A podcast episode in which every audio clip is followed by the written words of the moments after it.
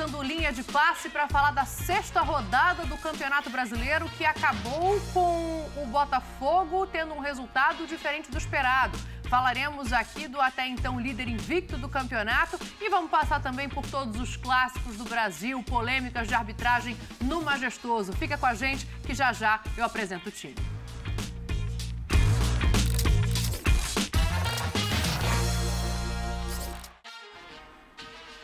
Bom domingo para você. Fica com a gente. Na próxima hora e meia falaremos aqui da rodada de número 6 do Campeonato Brasileiro, que acabou. Acabou com a primeira derrota do Botafogo no campeonato. Resultado que coloca o Corinthians no Z4 do Campeonato Brasileiro. Já já falaremos do majestoso, vamos passar por todos os clássicos do país, mas não sem antes dar uma boa noite para a mesa e pedir o destaque de Paulo Calçade. Boa noite para você. Olá, Dani. Olá, companheiros. Para você que nos assiste também, boa noite. Bom, então o clássico foi um jogo, a gente precisa explicar bem, porque no segundo tempo foi um jogo bem ruizinho. E o Corinthians tem muitos problemas. O São Paulo, poucas vezes o São Paulo, durante este tabu em Itaquera, foi ao estádio do Corinthians em condições mais favoráveis do que o anfitrião, para acabar definitivamente com o tabu e não conseguiu. Então, pelo lado corintiano, mesmo tendo ido para a zona do rebaixamento, a boa notícia é que o tabu está mantido. Você imagina estar na zona do rebaixamento e ainda quebrar o tabu nesta fase, com Luxemburgo e tantos moleques que jogaram, mas vai dar trabalho, Dani. Vai dar muito trabalho. Com certeza. Não à toa o Luxemburgo falou em comemorar o empate. Já já a gente passa também nas polêmicas de arbitragem desse jogo. André Kfouri, boa noite para você. Noite, Quero Dani. saber o teu destaque dessa rodada também. Vamos lá, vamos seguir no clássico. Boa noite, Dani. Boa noite, meus caros. Uma ótima noite a todos em casa. E eu sei que você vai me perguntar. Eu não marcaria o pênalti. Vou perguntar. E não sei se marcaria a falta do, do Caleri. Essa é a minha opinião por enquanto, vale a gente olhar de novo o lance do Caleri outras vezes, mas o pênalti eu não marcaria não.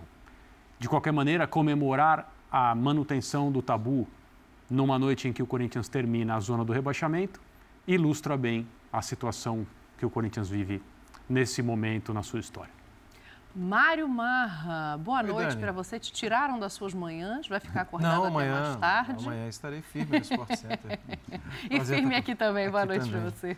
Prazer estar com você, Dani, com os companheiros, com o fã de esportes. E eu vou, eu vou destacar os outros clássicos rapidamente, uma espetacular Sim, virada na reta final do Furacão, do Curitiba, contra, do, do Atlético Paranaense contra o Curitiba mas o principal destaque vai para a força de recuperação do Cruzeiro. Uhum. O Cruzeiro tem feito um campeonato muito legal, é um time que luta o tempo inteiro em campo e hoje, hoje conseguiu um resultado que há muito tempo não conseguia.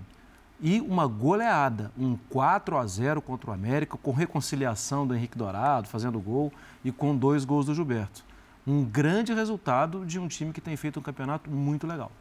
O Cruzeiro que agora vira quarto colocado do Campeonato Brasileiro e o América afundado no Z4, só tem um ponto somado até aqui nesse Campeonato Brasileiro. Também passaremos por esse assunto. Mauro Naves, presidente, sempre bom estar com você. Boa noite, eu também acho. Dani, abraço companheiros, abraço aos fãs de esportes. A gente teve jogos agora que acabaram de terminar há minutos, né? Surpreendentes, alguns resultados. Essa Curitiba que estava aí sofrendo para tentar uma primeira vitória, parecia que ia dar certo, na última hora ali, leva dois gols, uma virada, enfim, trabalho sofrido e difícil lá para o Antônio Carlos para resolver. Mas me chamou muita atenção hoje a vitória do Santos. Uhum. 1 a 0 fora de casa, no Vasco, jogando lá em São Januário. Você esperava um outro tipo de, de, de reação do Vasco. E o Santos, se olhar a tabela aí, eu acho que depois do Palmeiras é o melhor é paulista, não é? Sim. Tá todo mundo embaixo. São Paulo está embaixo, o próprio Corinthians está embaixo, enfim, olha lá. Ó, o Santos sétimo. Santos é sétimo é, colocado. É, e antes desses resultados aí, agora recentes de Atlético Paranaense e tal, o Santos chegou a estar tá ainda mais acima da tabela. Legal que esse tipo de trabalho vá dando ao Odair um pouco mais de tranquilidade. E o menino tem um nome meio difícil. Talvez seja mais fácil chamá-lo só de David do que David Washington. Mas, ó, tá mostrando bola, hein? Saiu o Marcos Leonardo para a seleção, aí uma baita responsabilidade de colocar outro menino ali, né, para ser o finalizador e tal. Segundo jogo que ele marca gol consecutivamente. Eu não sei, eu estava para dizer ultimamente que aquela história do raio caiu duas vezes, que a gente falava, ah, na Vila Belmiro é assim, né? Caiu Robinho e aí depois veio o Neymar, como é que é lá, muita coisa. Parece que tem mais gente para vir lá com muito futuro, é, tanto do Marcos Leonardo como esse menino. E eu ia passar isso para o Palmeiras, porque o Palmeiras, depois do Hendrick, me aparece aí com um Messinho que vai surgir ainda, de 16 anos. Eu falei, nossa, será que essa história do raio vai, vai passar aqui para a cidade de São Paulo com o Palmeiras, mas parece que as coisas vão se encaminhar bem lá em Santos também. Achei uma vitória muito significativa. Perfeito. Falaremos disso também. O Barbieri falou que não pode pedir desempenho diferente, já que teve mais posse de bola, chutou mais no uhum. gol. O Santos consegue ali Sim, muito 1 mais, a 0 né? e se segura nesse resultado, como deveria fazer é. realmente jogando fora de casa na situação que estava. Para a gente começar, falaremos do Botafogo. O Botafogo cedeu a virada fora de casa, primeira derrota do Glorioso nesse Campeonato Brasileiro, segue na liderança, mas o Palmeiras agora a um ponto do Botafogo. É, olhando o jogo, Marra, Sim. é surpreendente o resultado ou seria normal em algum momento perder, né? É. Isso a gente sabia que aconteceria, mas para o Goiás fora de casa da maneira que foi, surpreende? Surpreende, vai. É, até olhando o jogo, nem tanto. Acho que as mudanças do Goiás do primeiro para o segundo tempo, né, dando mais espaço, mais liberdade para o Maguinho a jogar, jogar numa segunda linha, é, o Emerson Ávila descobriu um espaço para jogar, né? E, e espaço dos dois lados do campo, diga-se. O Botafogo hoje não foi tão protegido pelas beiradas. Agora, o Goiás em casa, ele vende caro. Aí alguém vai me falar, ah, mas o Palmeiras fez 5 a 0 lá. Fez, com o, com o Halter sendo expulso ainda no primeiro tempo. E isso, no jogo seguinte, no jogo do Maracanã contra o Flamengo, o Goiás foi sem o goleiro, sem o Tadeu e sem a dupla de zaga titular. Hoje não tinha ainda o Tadeu, mas teve a dupla de zaga voltando. É, e precisava dar uma resposta. E o que eu sinto, Dani, hoje de muito claro, é que o Botafogo foi menos. Sabe aquela vibração do Botafogo, aquela competitividade? Vibração é um negócio meio uhum. abstrato. Aquela competitividade do Botafogo de diminuir muito espaço, de morder muito, de ganhar as divididas. Hoje o Botafogo teve mais dificuldade para fazer isso e teve mais dificuldade para achar espaço também para uhum. jogar, uhum. para acessar os seus homens de ataque. É, acho que é preciso dar mérito também ao jogo que o Goiás fez, de, e especialmente a mexida no segundo ah. tempo. O, o, Carlos Eduardo, ou Eduardo, é. conforme queiram, mas o que importa é como ele quer. Sim, sim. E ele deu declarações dizendo que, primeiro, ele preferia que fosse Eduardo, porque quando ele foi jogar na França virou só Eduardo. Mas que tanto faz? Então vamos com o Eduardo que fica mais fácil.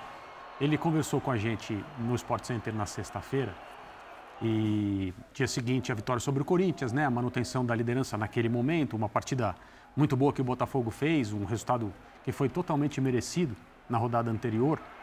E aí é, ele mencionou que o fato do Botafogo não ter conseguido fazer uma pré-temporada, na verdade ninguém fez uma pré-temporada, né? Uhum. Mas sete dias de trabalho antes do campeonato estadual, e ter jogado no estadual também, é, fora do Rio de Janeiro, né, não pôde usar o Newton Santos, não, não conseguiu é, se sentir em casa, esses fatores atrapalharam muito a participação do Botafogo no Campeonato Carioca. E que depois disso as coisas começaram a se acertar para esse início de Campeonato Brasileiro, até hoje, com, né, com, com, com desempenho perfeito. É, mas que o grupo do Botafogo ainda sente questão de excesso de jogos já a rotação nem sempre é suficiente para que os jogadores tenham uhum. é, a sua máxima intensidade para ser competitivos e jogar da maneira como o Castro precisa. É, mencionou o jogo contra a LDU pela Copa Sul-Americana como uma partida em que muitas circunstâncias se juntaram para dificultar a vida do Botafogo, um adversário que veio fechado, justamente para explorar até então um defeito do Botafogo de construir o seu próprio caminho no jogo, se impor como mandante, ser mais elaborado com a bola. Coisas que o Botafogo não mostrou no jogo contra o Corinthians e na rodada anterior também. Mas hoje, mesmo fora de casa, numa situação que em tese é mais favorável né, ao jogo que o Botafogo tem como seu predileto, digamos assim, faltou mesmo é, um pouco de energia. Foi essa a minha impressão também foi uma mudança só né, no time titular em relação a quem começou o jogo Saída com o Corinthians. Santos, né? O Júnior Santos não iniciou e entrou depois. E acho que aí tem um ponto, né, André? Essa é uma rodada próxima da rodada das oitavas de Copa do Brasil. Isso. E quem não tem elenco grande precisa é. trocar. Na verdade, todo mundo trocou, né? É, então, assim, não que seja, pelo que o Goiás mostrou até agora no campeonato, um resultado esperado, o líder até então perfeito, uhum. perder fora de casa. Isso sai um pouco do normal, mas o que eu achei, né, evidentemente compreendendo e dando o mérito ao, ao Goiás, que fez, que fez por onde ganhar, o Botafogo esteve um, assim, um pouco diferente do seu, da, da sua personalidade normal hoje. Calça, você acha que isso tem a ver já com a Copa do Brasil, já com a expectativa para enfrentar o Furacão? É um jogo fora de casa, pensando em elenco. No jogo passado, o Luiz Castro poupa, retrasado, se eu não me engano, né? É. Ele poupa alguns jogadores. Eu, eu vejo, Dani, assim, dentro de uma normalidade. É, o Botafogo tem cinco vitórias e uma derrota. Sim. O anormal na história aí no Brasileirão é o Botafogo iniciar com cinco vitórias. Bom, mas por quê? Porque ele tem mais dificuldades do que outras equipes, isso está muito claro. Então ele conseguiu avançar muito é, com o elenco que tem, com as substituições do Luiz Castro, mas o Luiz Castro sempre adotava uma posição mais equilibrada, tipo, é calma, porque eu consigo enxergar que as coisas. Né, se, imagina se ele entra, treinador tem treinador que entra, se ele entra na euforia, no dia a dia com os jogadores, a conversa é outra. Então eu vejo como um resultado normal. Por que normal? Porque o Goiás tem que. O Goiás precisa se virar, o Goiás precisa de uma reação. E tantos outros no Campeonato Brasileiro vão, já vão chegar nas próximas rodadas passando um sufoco. Caso do Goiás, caso do Corinthians, você tem o Coritiba, Sim. gente que está lá embaixo, Bahia tem que tomar cuidado. Então, bom, se a gente olhar a classificação ali do, da metade para baixo, quem é que vai entrar para qualquer time, o seu time, não importa se, uhum. ele, é o, se ele é o Corinthians, se ele é o, o América. Quem é que o seu, o seu time vai puxar para a zona do rebaixamento para o lugar dele? Uhum. Aí você tem lá em cima, você tem o Bahia, você tem o Inter, você tem uma série de clubes que a gente olha e fala, não, o Inter não, não vai viver esse problema, mas os resultados te mostram que o Inter vive sim, uhum. vive um drama, né? Então, Dani, eu vejo absolutamente dentro da normalidade um time que ganhou cinco partidas, sai para jogar diante do Goiás e toma uma pancada. Assim, não, não é estranho para mim. Pensando naquilo que o Botafogo pode oferecer, naquilo que ele fez além do que poderia nos mostrar e um Goiás que lutou a beça e conseguiu ganhar em casa. E outros vão lá, outros vão enfrentar o Goiás e vão perder pontos, porque o Goiás vai lutar. É tudo normal, Dani, com esse festival de jogos de Brasileirão, Copa do Brasil. E estamos indo a caminho de junho e a gente está encontrando no meio da temporada as equipes no começo do trabalho, como sempre. Sim. A maioria está assim. Daqui a pouco começam as trocas, já começaram, né? Ah, já algumas, né? É que é, vem as contratações. As contratações, é, e o Botafogo parece ter condições de fazer essas contratações da mesma forma que o Texto fez na metade do ano passado numa outro, no outro tipo de, de situação, quando achou que preciso reforçar para esse time não ficar aqui embaixo da tabela. Agora não, agora ele teria condições de reforçar para pensar lá em cima no título. Me surpreende sim um pouco o Goi é, ele perder para o Goiás, uma hora ele ia perder, ninguém está imaginando. Né? Nem meu pai lá no céu, que é botafoguense, está imaginando que o Botafogo vai ser campeão invicto do, do, desse ano. É difícil. Uma hora perde. Mas a Dani tocou num ponto aí. Quando venceu o Atlético Mineiro, poupou jogadores e deu a impressão de que tinha já um Isso. elenco para fazer rodízio, Isso. concordam? Sim. Isso. Sim. Foi que a Dani lembrou ah, o jogo atrás. Aí porque uma semana. Porque então, uma semana. Aí porque ficou... poupou e jogou bem, não é? Não, jogou é bem, ganhou 2 a 0 de forma é, convincente realmente. Aí falou, opa, tá vendo? Eu posso tirar 3, 4, 5 aqui que dá para dar uma mesclada. O time não caiu de nível porque venceu o Atlético Mineiro. E aí ele repete o time contra o, contra o Corinthians, né? Ele coloca de novo os titulares e tal. E hoje, então, assim, acho pouco surpreendente. Não, o calçadista tem toda razão. O campeonato está começando, vai acontecer isso, acontecer aquilo, um vai perder, um vai ganhar. Mas algumas coisas vão se desenhando. E o Botafogo, eu não imaginava que seria nesta rodada agora, ainda mais com o fato do Palmeiras ontem não ter vencido e ultrapassado. Então, acho que tinha um estímulo a mais para dar uma abertura ali abrir mais pontos, sabe? Ficar mais folgado na liderança. Eu acho que isso deve ter sido comentado no vestiário pelo Luiz Castro. É... não tem como. Os caras dormiram ontem vendo que o Palmeiras está, pô, empatou. Olha, gente, então agora se a gente ganha, hein? Ele nem passou a gente, agora a gente abre uma vantagem ainda maior, dá um sossego. Ah, então, vamos ver esse, esse Botafogo que venceu muito bem o Atlético, dando indicações de que tinha um elenco suficiente para ir bem no campeonato. Talvez o próximo jogo, agora perde hoje, então o próximo, eu vou esquecer Copa do Brasil no meio, mas é um duelo com o Fluminense. E aí a gente começa a ver aquela história de quem tem uhum. laranja, como é que é? Garrafa vazia. Garrafa vazia para vender, qualquer coisa desse sentido, assim, porque as coisas começam a colocar duelos importantes. Então, acho que o Botafogo perdeu sim uma oportunidade, pelo menos, pelo menos um ponto lá, é, para ficar mais tranquilo na liderança. Bom, vem o meio de semana, ele não poupou ninguém para fazer o jogo da Copa do Brasil. E é um jogo difícil. Uhum. Ele repetiu o time que jogou com o Corinthians. Tirou o Júnior Santos, mas na verdade, é, mas pelos lados um, do campo, ele um, sempre dois, troca, né? tal, ali, aí é, entendeu? Mas é basicamente, vocês comentaram, tirou um cara com relação ao jogo é. do Sim. ao jogo do Corinthians. Sim. Então ele está usando a força máxima, o que ele não tinha feito lá atrás. Agora, eu não sei qual é o planejamento dele. De repente, o planejamento é esse. Contra o Atlético, ele sentiu já esse cansaço uhum. que o, o, o atleta falou aí é, dito pelo André, então ele falou, ó, já está na hora de tirar o pé com alguns, agora eu coloco nesses dois jogos, mas vai tirar o pé na Copa do Brasil? Difícil, não, difícil, não, não, tem. Existe. Não existe. Aí no outro é Fluminense. É, vai tirar mas, o pé? Mas essa é a vida, é, né? É a vida de todos, Campeonato né? brasileiro. Todos, e... é. eu, eu entendo o seguinte, a gente pode brincar de fazer previsões né, uhum. incríveis tal, assim, mas é, eu não tenho a menor vocação para tal. Claro. É, é. O, que, que, eu, o que, que eu tenho de concreto? Tenho de concreto o que eu estou vendo nos jogos. O Botafogo tem um padrão. E o padrão do Botafogo exige muita entrega, exige muita luta. Uhum. Inclusive, o Tietchan hoje também começou o jogo, né, que é diferente. Uhum. E, e, os jogadores compraram essa ideia. Sim. É um time rápido pelos dois lados do campo, é um time que, quando tem a bola, sabe o que fazer tinha uma defesa que se comportava bem, um goleiro que é dos melhores do campeonairo. É, não, não tô... Adrielso e Cuesta é muito, Sim, uma dupla a, ótima. A dupla de zaga que muito funciona. Boa, muito boa. Então, assim, é, é, é, óbvio que o torcedor do Botafogo, no momento, está bravo, está revoltado, está chateado, tudo. Mas não estou olhando lá para frente, estou olhando para o que eu estou vendo hoje e que eu vi nos outros jogos. Eu acho o time do Botafogo confiável. Agora, confiável para quê? Para ser campeão? Não, nunca achei. Acho difícil confiável para jogar bem e para ver o que, que dá e, sabe? Esquece para onde você vai. Curte a estrada. Sim. Curte o caminho.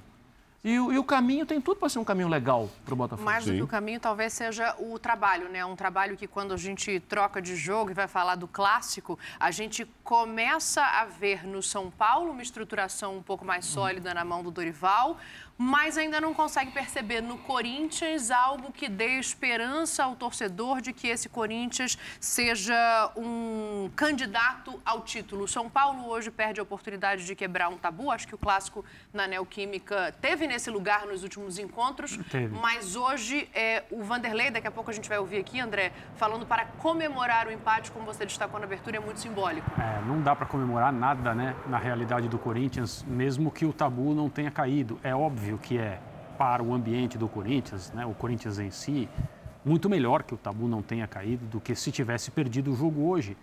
Mas fundamentalmente porque seria mais uma derrota, menos um ponto numa situação de tabela que já é grave e é, mais um motivo para que o time se encontre num estado de depressão, porque é isso que passa. Né? O Corinthians hoje não terminou o jogo mal, entregue, como aconteceu contra o Botafogo, como aconteceu, já que a gente falou do Goiás agora há pouco, na derrota para o Goiás fora de casa também, quando o técnico era o Cuca, né? na curtíssima uhum. passagem do Sim. Cuca pelo Corinthians. Essas duas partidas em especial mostraram um Corinthians completamente entregue do ponto de vista físico e é, não gosto de usar muito essa palavra porque parece que a gente está aqui a coisa anímica, né? Que o, o, que é anímico vem da alma. Sim. Então era um time sem alma. Na derrota para o Goiás e na derrota do meio da semana passada para o Botafogo no Rio de Janeiro. Hoje, por uma circunstância de jogo ser um clássico e tal, e o São Paulo ter pressionado e o Corinthians ter se colocado desde o início do segundo tempo numa posição de oferecer o jogo para o São Paulo tentar é, essa vitória que é tão sonhada e que de novo não aconteceu, embora nos últimos anos, é, teoricamente, o São Paulo tivesse totais condições para viver momentos melhores do que o Corinthians, de ganhar em Itaquera, novamente não ganhou. E o Corinthians passou o segundo tempo é, buscando uma jogada.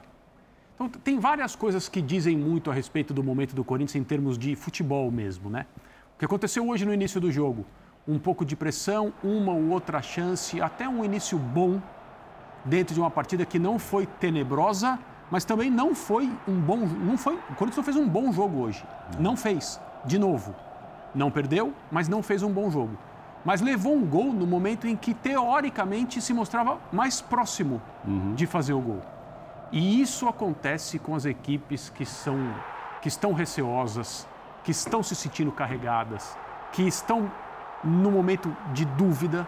E esse é o momento que o Corinthians vive do ponto de vista puramente futebolístico. E aí leva um gol.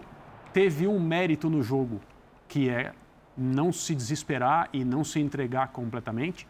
Mas aí, já com 0-1, tem o segundo gol do São Paulo, o gol do Caleri, que eu acho que a gente tem que discutir a jogada da falta. Eu falei Sim. no meu destaque que eu não tenho certeza se marcaria e tenho a tendência a marcar, porque ele sobe com as duas mãos nas costas do Fagner.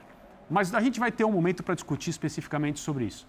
Mas o Corinthians, de fato, não se descontrola totalmente, consegue um empate num pênalti, que esse sim eu não marcaria. Eu acho que essa jogada do Rafinha no Wesley, né? Isso. Se fosse fora da área, o juiz não marcaria falta. O futebol é um jogo em que, as, em que os jogadores põem a mão uns nos outros. Uhum. Isso não significa necessariamente carga, empurrão e tal. Não é puxar a camisa. Isso é diferente, mas encostar. E acho que foi o que o Rafinha fez. É, inteligentemente, o Wesley vendeu o pênalti. A arbitragem comprou não só a de campo, como a do VAR, porque obviamente a checagem é obrigatória. Mas ao final de tudo isso, querer comemorar algo, eu acho muito exagero. Muito. De novo, é óbvio que é melhor manter o tabu. Evidente. Principalmente pelo ponto que o Corinthians, lógico, teria deixado de ganhar se tivesse perdido o jogo. Mas isso não pode ser um argumento. Eu acho que a comemoração não é nem tanto pelo tabu, é pelo fato de que a coisa está tão feia lá que empatar, ou seja, não perder, ai, já é motivo de falar, olha, vamos, aquela história, vamos para começar a ganhar, a gente tem que parar de perder. Então, empatamos, empatamos, vamos partir para o próximo. Se bem que os próximos do Corinthians são assim, desafios enormes, né? Tanto na Libertadores como no Campeonato Brasileiro, Copa do Brasil, assim, você tem uma ideia, Atlético Mineiro, Flamengo e Argentino Júnior, quer dizer. Uhum. Então, se sai derrotado hoje, o clima fica muito ruim. Para... Já teve protesto com esse empate, já teve vaia, já teve tudo isso. Imagina se, se fosse derrotado. Como jogo, não, como clássico, da grandiosidade dos dois, mesmo sabendo o momento do Corinthians muito ruim e desse São Paulo que está se arrumando aí com Dorival, eu esperava mais não teve uma finalização no gol, uma, nem do São Paulo, nem do Corinthians, o segundo tempo todo. Ninguém Verdade. acertou o gol. Sim. Sim. Hein? É muito pouco, gente. É, né? é, é muito pouco, não é nada? É nada para o clássico, é nada, né? É. Zero. São no total sete de cada lado e tal. Sim. E agora, acho que sim, que esse empate, nesse caso, foi uma vitória para o Corinthians e uma derrota para o São Paulo, até por causa desses questionamentos. Ah, já podia ter feito 2 a 0 ah, depois teve esse pênalti. Então, assim, é claro que tanto sai na bronca que antes da entrevista do Dorival, hoje foram os dirigentes que foram lá falar da arbitragem, reclamar de tudo isso e tal. Aí aproveitaram e já reclamaram do jogo com Fortaleza, a expulsão que a gente também não concordou do Rodrigo Destor, mas enfim, é, saíram mordidos, o, o, Dorival sai chateado. Mas acho que o, o, o Lucha meio que deve ter usado, gente, vamos comemorar, mas não é isso que a gente quer. A gente pode fazer mais do que isso, mas ufa, demos uma segurada aqui e tal porque não tem muito o que fazer. E essa história de que vai comprar quatro, cinco jogadores e tal, isso aí é para quando? E que nível de jogadores o Corinthians vai ter no dinheiro para comprar? para quando abrir a janela no meio do ano. E né? faltam oito rodadas. É, até você lá pode tem estar que se virar com Aí você já poderá estar fora da Libertadores e, dependendo do caso, nem pegar vaga na Sul-Americana. Porque tem muita gente que fala, não, você cair aqui, pega aqui. Não, se cair aqui, pega aqui, tem não. Depende da sua colocação aqui. Se você for o último aqui, você não pega nem Sul-Americana. Aí já terá, se não se arrumar, perdido na Copa do Brasil. Ok, aí vem uns reforços para alavancar, sem chances de título, porque provavelmente vai estar numa situação muito difícil, para tentar alavancar só para não correr mais risco ali, sair do Z4, enfim, ficar em meio de tabela, ou buscar uma Libertadores, uma Sul-Americana para o ano que vem, porque com oito jogos até chegar esses reforços, só mesmo se o Renato Augusto voltar daqui uns dois, três jogos e, e voltar pleno, sabe? Com toda a criatividade. Mas também não falta é ruim muito. se você colocar toda a expectativa desse time em um jogador voltando Sim. de lesão, por mais brilhante não. que ele seja tecnicamente. Lógico que é. O peso, é que... o peso dele é enorme. Eu só a queria... volta dele de lesão é quase como uma contratação de Sim. um jogador É, top. tá contratando novo que a gente não é. sabe se chega a 100%. Ó, é mas trouxemos um e... cara lá de fora que está sem jogar muito Exato. tempo. Vamos ver como é que ele é. E aí teria até um bônus de falar assim, esse não precisa se adaptar e tal. É, mas espera aí, é. quando ele saiu, o técnico era um. Quando era. ele voltou, eram dois depois. Dois depois, é. E o destaque que eu faço para a defesa de Arboleda, e esse menino Beraldo tem só 19 anos. Sim, bom jogador. Sim. Bom jogador e bola na área. Boa leitura é ele cabeça tem, bom passe, né? Bom passe, bom tudo. Isso aí o São Paulo que precisa vai fazer dinheiro com ele, não sei se já agora no meio do ano e tal. Baita jogador. E o Arboleda, com tudo que faz por aí, com respostinha que dá nas redes sociais e tal. Bola alta. Cruzou na. Nem? Bola alta. Todas. Cruzou na área, ele tira todas. Muito boa a, a, ganhou o Roger lá pela TV que eu, que eu assisti o jogo, porque o Roger fez o gol, o corintiano vota nele e tal. Mas eu achei que o Arboleda jogou muito e o Beraldo também. No, no Sport Center da manhã, no dia 11, nós mostramos lá um, uma tela com o calendário do Corinthians. E do dia 11 ao dia 31, hum. seriam sete jogos em 20 dias. Sim. Assustadores é, jogos, né, Marra? É. E aí a questão e é... Atlético e Flamengo agora, os dois. É, cara, isso, é. E a questão é, na verdade, copia e cola só muda o adversário, porque essa é uma realidade dos times que estão disputando Libertadores tá e Copa do Brasil. Uhum. Só que o trabalho, os dois trabalhos do Dorival, do Vanderlei Luxemburgo, são trabalhos muito recentes. Uhum. E tudo que eles precisam no momento é de paz para tentar fazer alguma coisa. O Dorival rapidamente flertou com a paz rapidamente. O Vanderlei Luxemburgo não teve essa oportunidade ainda, não conseguiu. É, então isso, isso atrapalha ainda mais o, o, dia a dia do Corinthians. Por isso eu entendo é, que está liberado o sorriso amarelo para o empate. Está assim, assim é. não perdeu, tal, é. vai evitando o problema. Acho que é essa a questão, vai evitando o problema.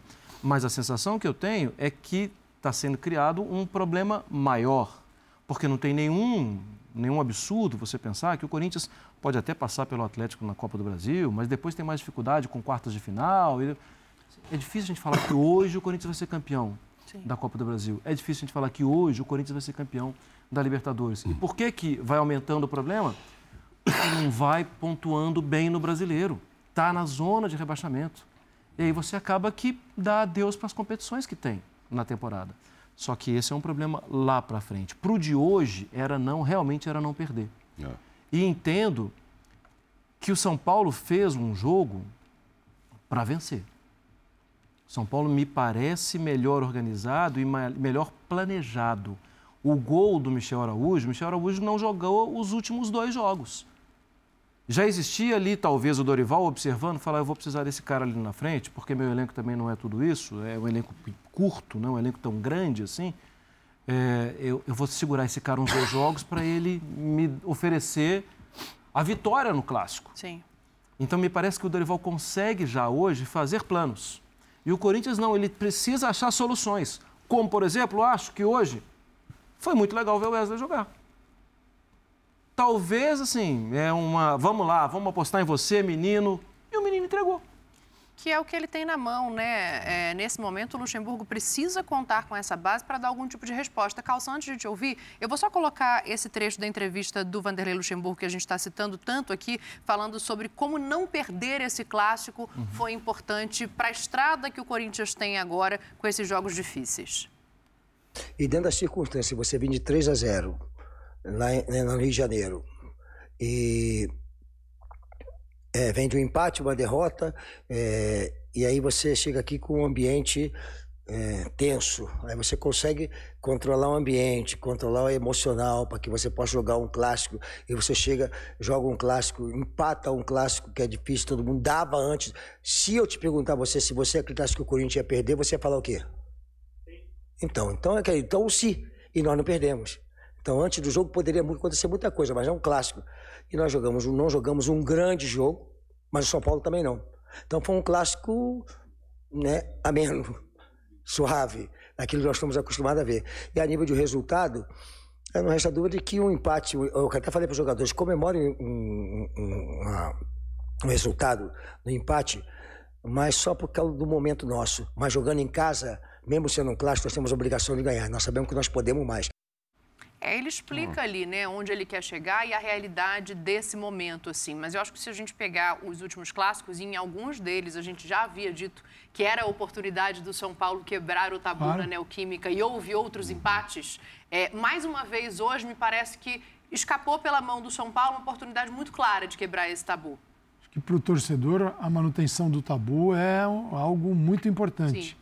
Agora, a foto, se tirar a foto do campeonato hoje, dia 14 de maio, eu vejo o Corinthians focado em não ficar na zona do rebaixamento. Não vejo mais nada para o Corinthians. Não sei. Ah, vai contratar? Quem vai contratar? Quando vai contratar? Esses jogadores que serão contratados é, serão inseridos no modelo de jogo do Corinthians? Vão melhorar a equipe? A gente está falando numa situação que você tem que prever Hoje é algo que é impossível. A realidade é muito dura, muito dura. O Corinthians vai sofrer demais, Dani, como está sofrendo. O Corinthians hoje, é, na visão né, que eu tenho do campeonato, é, é só o começo, é só o começo, mas na próxima rodada vai mudar radicalmente? Da onde vai tirar isso o Corinthians? Então vamos analisar o que foi o jogo. O Vanderlei tá tenta, ele faz tentativa e erro. Uhum. Ele não tem dias e dias para treinar a equipe, é, reformular, é, criar assim uma certa dentro do campo para os jogadores, é um, um, modelo que possa ser uma mecânica assim, que ajude. Uma mecânica né, que ajude. Aí você tem hoje Fausto Vera, Juliano e Maicon, foi o meio de campo. Uhum. Pergunta: esse meio de campo criou? Não. Não, não criou. E esse meio de campo sem a bola, qual é a capacidade dele se defender? É mínima. É mínima. É, se o Luxemburgo foi muito corajoso. Por quê? Porque o Juliano, o que acontecia? Qual é o lado forte de São Paulo hoje? Qual foi? Lado direito. Rafinha e o Wellington Rato. Quantas vezes o Wellington Rato tomou a bola na linha de fundo do Roger Guedes no início? Ó, então o Wellington Rato fazia assim, ó, não deixava o Corinthians jogar por ali e jogava. Com o Rafinha também. O, o lado oposto era um lado que o São Paulo, Caio Paulista e o Michel Araújo ele vinha mais por dentro, então não era o lado forte, agressivo que gerava tantos problemas ao Corinthians. E tinha ali o melhor marcador na linha de meio campo para frente, que era o Wesley. O que, que faz o Luxemburgo no meio do jogo? Manda o Wesley para a esquerda e, e, nem trouxe o Roger Guedes para a direita, mas ele melhorou a marcação. Antes disso, como é que toma o gol o Corinthians? A imagem, o gol está aí. Se, se o Johnny colocar outra vez, é só olhar. O Roger Guedes vem por dentro, e ele larga e ficam dois contra um no, em cima do Matheus Bidu. A bola entra, cruza e é gol. Uhum. Então, é lá, olha o gol, dá uma olhada. O Roger Guedes está vindo por dentro. Vamos olhar, dois contra um. A bola entrou, caixa. Então, ali, ah, mas o jogador vai ter que correr e marcar. O Wellington Rato está fazendo isso e ele não tem o futebol do Roger Guedes. Então, esse tipo de jogo é um jogo que pede mais. Eu entendo, o Roger Guedes também é o cara hoje é o melhor atacante do Corinthians, talvez seja o melhor jogador. Sim. Porque o Yuri Alberto, contra o Galo, o Atlético Mineiro, acho que o Yuri Alberto sai. Porque aí a gente está falando de mata-mata. Tem que ir para Belo Horizonte, amarrar o jogo do Atlético e ter um time mais disposto para correr, para ver o que acontece na volta. Com o Yuri e o, o, aí, e o sim, Roger. O empate talvez seja exato, se comemorar, né? Aí ele fica, o time fica vulnerável. Aí no segundo tempo, o que faz o Luxemburgo? Mantém o Wesley do lado esquerdo, traz o Roger Guedes para a direita, fica só com o Yuri Alberto e marca. Então ele abandonou o jogo, abriu mão, falou assim: eu preciso corrigir as transições do São Paulo no meio de campo, porque o, o Juliano volta e pega? Não volta e pega, não marca. O, então o time que ficava muito exposto no centro do campo, com o Fausto Vera e o Maicon tentando ali marcar. Então o São Paulo, nesse ponto, foi muito superior ao Corinthians, não aproveitou a oportunidade e o Luxemburgo, no segundo tempo, falou: chega. O Yuri, o Roger, volta pelo lado direito, porque o outro precisa marcar. Depois ele começa a fazer as trocas. É, Mas ele, ele, rapidamente também coloca o Adson, né? Tira é. o Wesley, aí o Roger sai da direita e volta. Mas aí, exato, mas aí lado. ele coloca o Corinthians no bloco aqui atrás para tentar roubar a bola e ganhar do São Paulo. Não era um Corinthians agressivo em casa no São Paulo. Não, em nenhum momento ele Nenhum foi. momento. Então, eu não farei. Não faz. Não faz, é, fez, não não, não fez, fez, é. não fez, não Nenhum fez o que tinha dois. que fazer. Demorou para colocar o Rony, que eu acho que é capaz de colocar. do comentário aleatório, É, Ela né? tá olhando aqui e falou, olha, ele não fez, não fez o quê? Ele demorou para tirar o Juliano e demorou, mesmo cansado e não fazendo isso, e para colocar e o, e o Michael, ele demora para tirar esses dois. E aí, quando você fala assim, lá fora, o que vai fazer com o Atlético? Ah, vai fechar com o Rony. Eu não acredito que ele coloque esses três. Aí ele tem que fechar a casinha mais ainda e ficar mais atrás. Agora, o São Paulo, André, só um minuto. Fe- fez um jogo melhor? Fez. Já tem algo que a gente possa dizer assim, ó. Tem um caminho aqui do Dorival, que o do Lucha ainda não tem. O do Lucha é o quê? Pegar essa criançada, a juventude e ver o que, que eu vou fazer. É o Adson ou é o Wesley? Aí no final tira o Yuri, até demorou também para botar é, o Felipe, mas botando juventude, 20 anos, 19 anos e tal. O Dorival a gente vê, já tem uma transição ali, mas não está penetrando. Ele já ele gostou que o time trocou bola, que o time já conseguia fazer algumas triangulações, mas e daí? Zero finalização. Teve até uma que foi que estava impedida e não, não contabilizou, né? E até teve um E foi um gol. poderia ser um gol por, por centímetros. Mas como não contabilizou isso, ficou no zero. Mas você vê o time, 70% de posse, 60 e tantos de posse, troca aqui, gira, vira. É que talvez o Dorival esteja mais meio. próximo do modelo de jogo que É. o Calçade citou, São Paulo né? é de mais encontrar uma consciente, Dani. maneira Do que de faz. É isso. Ele é mais consciente. O, c- o cenário do segundo tempo é muito indicativo do que não acontece no Corinthians, do que não existe no Corinthians. O empate foi no final do primeiro tempo, certo? Não finalzinho, mas final. Não, bem final, é. Intervalo, 47. assim, bem na final, então. Tia? Quase o último Fui lance. traído pela minha memória. É. Intervalo, logo depois do 1 a 1. Só tem corintiano no estádio, é um lugar onde o São Paulo jamais venceu. O que é o normal de acontecer no segundo tempo em termos de postura? Qual time de- deveria ser mais agressivo? Pressão. Qual time na deveria casa. ser mais Começar o segundo tempo em protagonista? cima. Qual time deveria buscar a vitória porque aqui mandamos nós, aqui eles não ganham e nós somos o, o dono, o dono da, da casa? Né? É, e isso não acontece. Acontece uma outra coisa. O recado é: vamos marcar atrás, porque o São Paulo está enxergando a oportunidade de quebrar o tabu e nós podemos, podemos conseguir alguma coisa, justamente nesse espaço. Agora, isso tem uma razão. Além de não existir um time, além de não existir um trabalho, isso não é culpa do técnico, não. Acabou de chegar. Isso é culpa de quem toma a decisão. Mas além de todas essas ausências, existe um problema defensivo que impede que o treinador atual queira marcar um pouco mais na frente, seja mais agressivo para tomar a bola do adversário. O time do Corinthians não tem condições para fazer isso. Então, na verdade, qualquer treinador ficaria de mãos atadas. Não tem outra solução, a, a- a- não tem outra. O Corinthians não tem outra condição como time de futebol. Num segundo tempo contra o São Paulo dentro do seu estádio. Marcar recuado e tentar algo no espaço. Com o Roger Guedes numa bola que escapa, eventualmente numa jogada de bola parada. É isso. É entregar o comando das ações ao adversário que tem mais condições. E o Corinthians fez isso hoje, mesmo num segundo tempo em que não tem havido nenhuma finalização de ninguém. 71% foi a posse de bola do São Paulo no segundo Em tempo. Itaquera, Em Itaquera, num jogo toma. empatado em 1 a 1. Não é que o Corinthians está ganhando Não, não, claro. E aí fica a bola com e você. fica, ah, fica, com, fica tranquilo aí que daqui a pouco a gente faz o segundo gol. Não, não. O Corinthians deveria pensar em ganhar. E ele não conseguiu. Mas ele aí, não consegue. aí entra fazer aquela isso. outra frase do Luxemburgo. Como ele é muito antigo, ele tem várias frases, né? De volta e meia a gente cita. É quando o medo de perder é maior do que Ah, a vontade sim. de ganhar.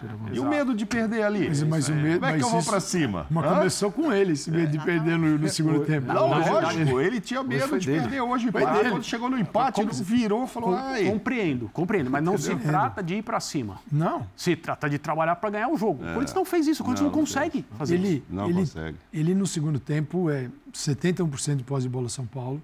Ele fez a leitura da primeira etapa, deve ter concluído este gol de pênalti caiu do céu, depois céu. a gente discute Sim, o lance. Sim, do céu. É, primeira coisa, manutenção deste placar acima de tudo. Exato. Custe o que custar, porque não tá bom para o Corinthians. E não dá. Não dá para se expor com as deficiências de marcação que tem. As deficiências estão no Roger, estão no Juliano, é, é, uma defesa insegura. É, por isso que há algum tempo já o Mauro, a gente né, tá junto uhum. durante a semana, eu tenho Sim. defendido o Rony nesse meio campo, porque é o único jogador que, embora não seja um primor técnico, ele tem a pegada de marcação de bola, quando você não tem a bola, para recuperá-la. E talvez isso possibilite um trabalho a médio prazo mais didático com o trabalhar a bola quando se recupera. Porque você sabe que tem um cara ali atrás para retomar isso caso aconteça. Mesmo que na maioria das vezes ele não sabe o que fazer depois que recupera, né? Tudo bem, toca Esse pro é lado, problema. mas dá, dá no Michael, dá no Juliano. Mas é um baita de um caçador, né? É, exato. E, e, e para completar o, o raciocínio da Dani, no momento em que o Renato Augusto voltar, isso significa um acréscimo de jogo com bola, é de criatividade, de ofensividade o Renato Augusto não vai solucionar qualquer não, tipo de problema defensivo que o Corinthians tem. Não, não. Muito ao contrário, a presença uhum. dele em campo, que todo mundo sabe se não é uma crítica a ele, é, in, indica que outras.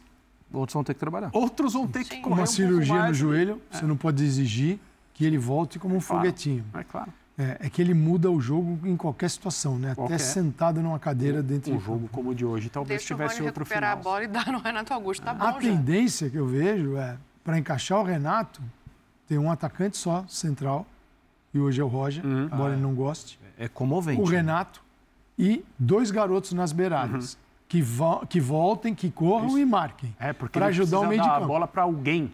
Você tem que ficar no 4-4-2 é. sem a bola e, e, encontrar o Renato sem grandes obrigações, quer dizer, ele fica como atrás do atacante, porque se você tiver Roger, Yuri, Renato, não, na perspectiva é, é, é, zero. E não dá para exigir tanto do Renato, um jogador que tá, operou o joelho. Uhum. E já tem essa dificuldade. Não, não se pode transformar o Renato aí. Então, é quando vai mudar o Corinthians, o que vai mudar, quem vai contratar. O Corinthians é sempre preocupante. Sim. em termos de contratação, porque tem jogador que vem que você não sabe de onde eles arranjaram e o porquê que ele veio e porque ele não resolve. Então, aí vai ter que esperar que o Luxemburgo faça o papel que ele está fazendo agora. O Luxemburgo até agora, neste momento, dia 14, no domingo, o Luxemburgo foi mais diretor de futebol do que treinador. Uhum. Ele. Os problemas estavam lá. Você não viu ninguém se mover para resolver isso. Quais eram os problemas? Duqueiroz está vendido. Nada acontece na vida do Duqueiroz. Talvez outros jogadores, mesmo negociados, consigam. Isso acontece muito no futebol europeu. Você uhum. já vai para outro clube, mas você está ali jogando, esquece. O Duqueiroz, pum, desapareceu. Poderia ser importante, já foi. Ele falou: você vai viajar, você vai para a Rússia, então eu vou te afastar. Júnior Moraes. Júnior Moraes tem uma coleção de jogos, ela é imensa, de partidas que ele não ficou à disposição se mais de 10 jogos seguidos, tá, o Luxemburgo que diz, não dá. Se fosse pela diretoria, estavam todos lá. Isso aconteceu com o Balbuena, um zagueiro que, que é muito lento, que hoje não agrega. Então, ele também afastou. Até agora, o Luxemburgo foi diretor de futebol do Corinthians. Afastou, inclusive, aí é difícil a gente opinar, avaliar esse trabalho, até o preparador físico, achando que o time não estava correndo. Se bem que se trata do preparador físico, que talvez acho que até já voltou para o Inter, tinha saído para o Inter, que aí não estavam gostando Sim. lá também, demitiram o preparador e tal. Não estou falando da qualidade dele, estou falando nessa linha que o Calçade disse. Ele está lá de diretor, reformular. Isso aqui não está bom? Ah, parece que o time não está correndo, troca esse. Não, está correndo. Enfim, é, é, é dentro e, dessa e, linha. E assim, ele, ele foi muito esperto, né? Quando ele chega, diretor, a torcida vai fazer um protesto no sábado, sábado ah. pela manhã ninguém poderia sair para conversar com os torcedores. Os torcedores claro, é, não ser ele que se, era recém Se os jogadores vão ali, você imagina o nível da conversa que poderia acontecer, porque a torcida não consegue identificar, ela acha que é vagabundo, tudo é vagabundagem, ela não consegue enxergar dificuldades de jogo, construção de elencos, verdadeiros responsáveis. A diretoria não podia sair também para conversar. Aí ele falou, ele matou no peito e falou assim, deixa que eu faço isso. Agora está ficando difícil, talvez no próximo protesto nem ele saia. É. Ele Olha, pegou falando... um crédito de 10 jogos lá, né? Não ele foi pediu nesse 10 tempo? jogos de crédito. Agora a né? tabela também não está ajudando muito É, ele nesses 10 tabela, jogos, não. é o Calçado falou em dirigente, né? Do Uhum. outro lado, a gente viu hoje o Carlos Belmonte reclamando muito Sim. da arbitragem, não só do Bruno Arleu de Araújo, que estava em campo, mas também ah, do VAR, dos assistentes. Ele vem a público dizer que o São Paulo tem sido prejudicado não só por esse jogo, mas também pelo jogo anterior contra o Fortaleza. Vamos ouvir o dirigente para a gente entrar aqui nos lances polêmicos da partida. Eu fiquei procurando uma palavra para adjetivar a atuação do árbitro Bruno Arleu. Pensei ruim, péssima, tendenciosa. O que adjetiva realmente a arbitragem dele é vergonhosa. A arbitragem dele hoje foi uma vergonha. Ele, com 10 minutos de jogo, dá um cartão no Beraldo, numa bola de disputa aérea que ninguém entende. Depois anula, seria o segundo gol, 2 a 0, um gol do Caleri, antes do lance terminar, alegando que o Caleri fez uma falta. Depois, no finalzinho do primeiro tempo, obviamente, um momento importante, o jogo ir para o vestiário 1 a 0 não é bom. É, ele dá um pênalti que até agora eu quero saber qual foi a carga que o Rafinha fez é, no atacante do Corinthians. E o VAR não aparece também. O VAR que aparece em todas as situações, hoje ele simplesmente não aparece. Tá aí o desabafo do Belmonte. Dito isso, vamos aos lances polêmicos da partida. Pode colocar na tela pra gente, por favor, pra gente começar a analisar, Marra. É, ele reclama pontualmente de duas jogadas, né? Uma Essa é daí, né? essa daí, o gol anulado do Caleri pela carga E, e ele, no já, Fagner. ele já tinha invalidado antes, né? Sim. Antes da conclusão. Exato. E se ele viu falta aí, esquece se foi, se não foi. Se ele entendeu que foi e estava convicto que foi, ele tem que marcar a falta. Sim, Não e tem aí- que esperar o, o lance terminar. E aí já não tem lance. É, não tem Se lance. ele marcou a falta. Então, essa reclamação, ela já não vale. É, é, é bem isso. Eu também, assim, vou ser muito sincero. Ele tá lá, ele tá no calor do jogo, na velocidade do jogo, tudo. Eu acho, esse lance, eu acho que esse lance acontece com muita frequência todo jogo. E poucas vezes a falta é marcada. É, o Caleri tem um braço no Fagner? Tem. Acho até que tem dois. É os dois. Mas eu não sei se ele tira essa vantagem toda. Só que o árbitro ali acabou com a conversa. Ele já deu a falta e pronto, acabou. Não teve gol nesse lance. É, e aí o VAR não tem nem o que fazer, né? Porque se é o apito soa antes da jogada terminar, o gol já está invalidado. Ô, Calçade, você entende que houve a falta ali do Caleri? Eu, eu entendo, assim, é, olhando bem o lance, né? Daqui a pouco a gente chega no pênalti, tá? olhando bem o lance, eu acho que é um lance para discutir e para seguir. Porque eu não vejo um empurrão do Caleri. Eu vejo uma disputa. O Fagner é menor, né, ele é a estatura bem pequena, perto do Caleri. Então você, fisicamente, você não tem condição de disputar. E o Caleri está preocupado em ter o contato com a bola. Eu não fiquei com a nítida assim, impressão de primeiro vou fazer esta falta aqui vou empurrar o jogador. Vejo uma disputa no alto, e disputas no alto, você gera desequilíbrio, tal, isso acontece. Então eu não, não fico assim com esta convicção de que foi uma falta ali, não vejo. Existem lances e lances, outros lances parecidos, de repente tem a mão do jogador fazendo esse movimento, aí você já enxerga com mais clareza o que aconteceu. No lance do Rafinha, lá no outro, para mim foi pênalti. O, o Rafinha se desequilibra, perde na corrida, porque ele está tentando recuperar a passada, é, e ele vê o Wesley passando por ele. E ele vai com o braço e dá aquela empurrada final, que é o tranco. Né? Ele vem ó, no alto e ele empurra. Olha lá, ele faz assim, ele empurra com o braço. Então, para mim, aí é pênalti. E lá no outro lance seguiria também. Mauro, quero te ouvir também sobre o outro lance, e aí já pode entrar nessa questão do pênalti. Acho que quem acompanha a Premier League aqui, principalmente, nem mais. Aí não, aí, Hein? aí acabou o assunto. Aí não teve nada, em Não nada. teve nada, né? Não teve E nada. nenhum dos dois, né? Mas eu vou, é, nenhum dos dois. Mas por isso, e aí entra na coisa, ah, é interpretativa, etc e tal. Então eu vou ficar com o Carlos Eugênio Simon. Marcaria a falta do Caleri e não daria o pênalti. Pronto. Não vou, eu vou falar o quê? Acho que tem os dois braços ali, tem o Wesley, tem o Rafinha, tem, mas o Wesley também tem, tem aquela disputa.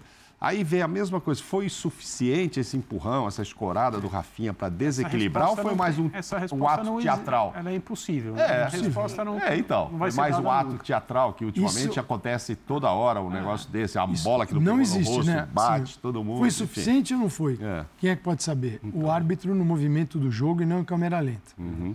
É, Ele está bem agora, posicionado ali quem atrás. coloca né? a mão no adversário que está atacando dentro da sua área corre um risco enorme Sem- sem de ver o pênalti marcado. Concordo. Então, o, o- a gente conseguiu, na verdade, é transformar esses momentos, que é, quem foi empurrado ou tocado é que é o vilão da história, e não aquele que empurrou.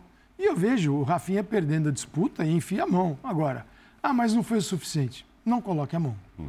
Ele corre o risco a partir do momento que ele empurra o adversário, Exatamente. né? Não coloque a mão. Eu, eu mantenho a minha, a minha opinião. Eu acho que esse contato é normal e ele é vendido pelo Wesley, bem vendido. E, e- então, para evitar interpretações, já que eu usei um termo né, que é complicado, as pessoas querem ter. O Wesley vende o pênalti, é isso que eu quero dizer. Não é que ninguém se vendeu. O Wesley vendeu o pênalti. Ainda mais hoje em dia. E a arbitragem comprou o pênalti que o Wesley vendeu, tanto no campo quanto no VAR. A diretora de São Paulo reclamou, ah, cadê o VAR? Evidentemente o VAR viu o lance. E, o VAR, e o VAR entendeu, é obrigação do VAR ver o lance. O VAR entendeu que a, que a marcação do árbitro foi correta. E o árbitro, se No- a gente só só para completar, no lance do Caleri com o Fagner, eu acho que tem falta. Ele sobe com as duas mãos nas costas do Fagner. E isso é falta. Eu, o lance do pênalti seria legal olhar novamente para ver o posicionamento do árbitro. Ele estava exatamente entre um jogador e outro. O posicionamento Era o lance dele. O lance era Se é dele. e a gente fala É, em mínima interferência, né? Chamar a o árbitro nesse campo. momento, eu acho que seria um Sim. perigoso. Porque a gente vive dizendo que o árbitro, que o, o VAR é intervencionista. tal, é. Quando o VAR não chama o árbitro, não intervém, A gente não- reclama tendo o também. árbitro numa posição excelente, não é que o árbitro estava na diagonal, lá embaixo, ele tava, o lance era dele. E seria legal rever novamente, porque isso leva o VAR também a ficar quietinho, falar assim, deixa ele, ele julgou. Deixa ele resolver. Na hora ali. do lance, aparece a camisa do árbitro. Do ali. árbitro. Ele O árbitro- Coloca tá enquadrado. gente, Ele Johnny, tá por atrás. É o terceiro nesse lance. Ele tá correndo atrás dos essa é dois. uma característica, tem sido, né? Uma característica do Bruno Arleu. Ele está bem posicionado nos jogos. Não Vamos- significa vamos- que não erra, né? Aí, ó. Claro, olha lá, olha ele. Ele faz a Olha diagonal, lá, ele tá lá, ó. fica perfeito, O lance é- segue, Ele tá muito Não tem ninguém na frente dele. Não, ele não. está vendo o lance. melhor posicionamento impossível. Eu fico com a sensação de que é, a gente vê dirigente reclamando invariavelmente, né? Não importa se o time foi de fato prejudicado ou não. Mas eu fico com a sensação de que nesse caso a reclamação do São Paulo em relação à arbitragem ela vem tardiamente, porque é, no jogo de hoje talvez os lances sejam menos questionáveis do que no jogo anterior Ah, a contra o expulsão do Fortaleza, que aí Sim. tem de fato uma perda ao São Paulo, que me parece muito uma compensação do Zanovelli, que era o árbitro de campo, que ontem também não vai bem Não no vai jogo que apita entre Bahia e com a Flamengo, mesma né? atitude, com vai o mesmo bem. tipo de exagero.